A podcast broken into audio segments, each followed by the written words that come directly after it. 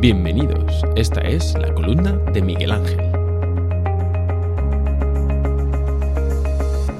Estamos viviendo una subida previa sin parangón previo en las bolsas internacionales, sobre todo sin parangón por la discrepancia tan radical entre la economía real y la llamada economía financiera.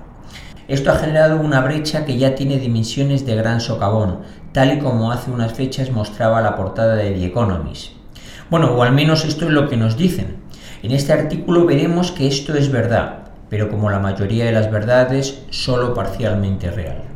Los inversores ven que los índices suben como si no hubiera un mañana y no entienden por qué sus carteras no tienen un comportamiento similar, sin pararse a pensar que la problemática quizá no resida en sus carteras, sino en los índices de referencia con los que se comparan. Veamos qué es lo que está pasando en lo que va de año. El S&P 500 no solo ha recuperado todo lo perdido, sino que día tras día bate su récord histórico, llevando una ganancia neta en el año de un 6%. Y todos sabemos que esto es debido a una sola cosa, a la sobrecompra de las tecnológicas. Pero aunque todos lo sabemos, todos nos quedamos en eso, sin llegar ni mínimamente al siguiente nivel de análisis, que no es otra cosa que valorar el peso que estos valores tecnológicos tienen en el índice, es decir, en la ponderación que tienen las mismas tecnológicas en el índice. Construir una cartera, ya bien sea la de un fondo diversificado o de un particular, consiste fundamentalmente en tres cosas. Elegir los valores en los que invertir, lo que habitualmente se denomina stop picking, determinar el rango de peso de cada valor y finalmente determinar los criterios de entrada o salida en el valor. Lo último, es decir, los criterios de entrada y salida, suelen venir determinados por criterios de valoración, generalmente técnicos o fundamentales, propios de cada gestor o inversor. Lo segundo, es decir, el peso de cada valor en la cartera, suele estar en un rango muy estrecho, cuyos límites generalmente están próximos al resultado de dividir la cantidad total a invertir entre el número de valores en lo que hacerlo. Y lo primero, es sin duda lo más complicado, en lo que reside el éxito de la gestión, sobre todo en los mercados con tendencia. ¿Y por qué hacemos esto?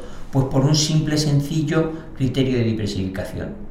Ahora bien, nos comparamos con índices donde esos pesos no solo no son iguales, sino que a medida que un valor es premiado con una revalorización, su peso en el índice aumenta, es decir, su ponderación sube. Por lo que hipotéticamente nos podríamos encontrar con un mercado alcista si miramos al índice, pero donde la mayoría de los valores son bajistas. Difícil pero no imposible, solo son matemáticas.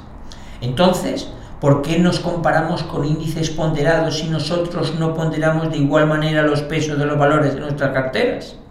Haciendo esto, estamos desvirtuando la comparación y por tanto el benchmark. Y esto ahora perjudica a muchas carteras, pero otras veces ocurre lo contrario, y tan injusto e incierto es unas veces como otras. Entonces, ¿con qué nos deberíamos comparar? Pues con índices no ponderados, índices que miden exclusivamente la cotización sin tener en cuenta su capitalización. Pues bien, en el gráfico adjunto vemos un comparativo del S&P 500, ponderado y sin ponderar. Y curiosamente lo que nos dice el gráfico es que en el mercado en su conjunto no ha subido como parece que lo ha hecho, sino que más bien ha caído lo que llevamos de año un 4,12%.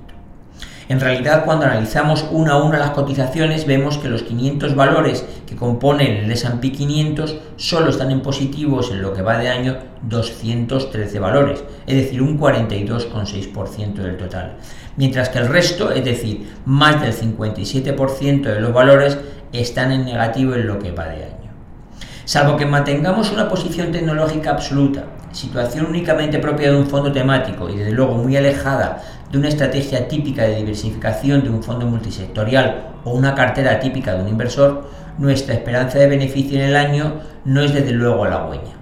¿Verdad? Las cosas se ven diferentes así. Y además, ¿alguno de los lectores cree que de verdad no se está creando una burbuja de tamaño descomunal en ese tipo de valores? Con lo cual no solo nos comparamos erróneamente, sino que además nos comparamos contra algo en lo que muy poca gente cree que refleje su valor real y por lo tanto con una asunción exagerada de riesgo. Pero entremos en otra dicotomía curiosa. El inversor europeo tiene como moneda de referencia el euro, Muy pocos inversores, de hecho solo las grandísimas fortunas pueden tener posiciones en dólares duraderas, es decir, por periodos entre 7 y 10 años sin importarles la valoración con respecto al euro. Así pues, para cualquier inversor medio europeo la valoración de la divisa es crítica, por lo que deberemos ajustar el valor del índice, ya bien sea a la cotización de la moneda o en su defecto al coste de cobertura de la misma descubriéndose que la situación en lo que va de año solo ha hecho más que empeorar de manera continua desde comienzo del año. Podemos ver en el siguiente gráfico que el índice no ponderado y con la diferencia de moneda ha aportado un resultado negativo en el año de más de un 9%.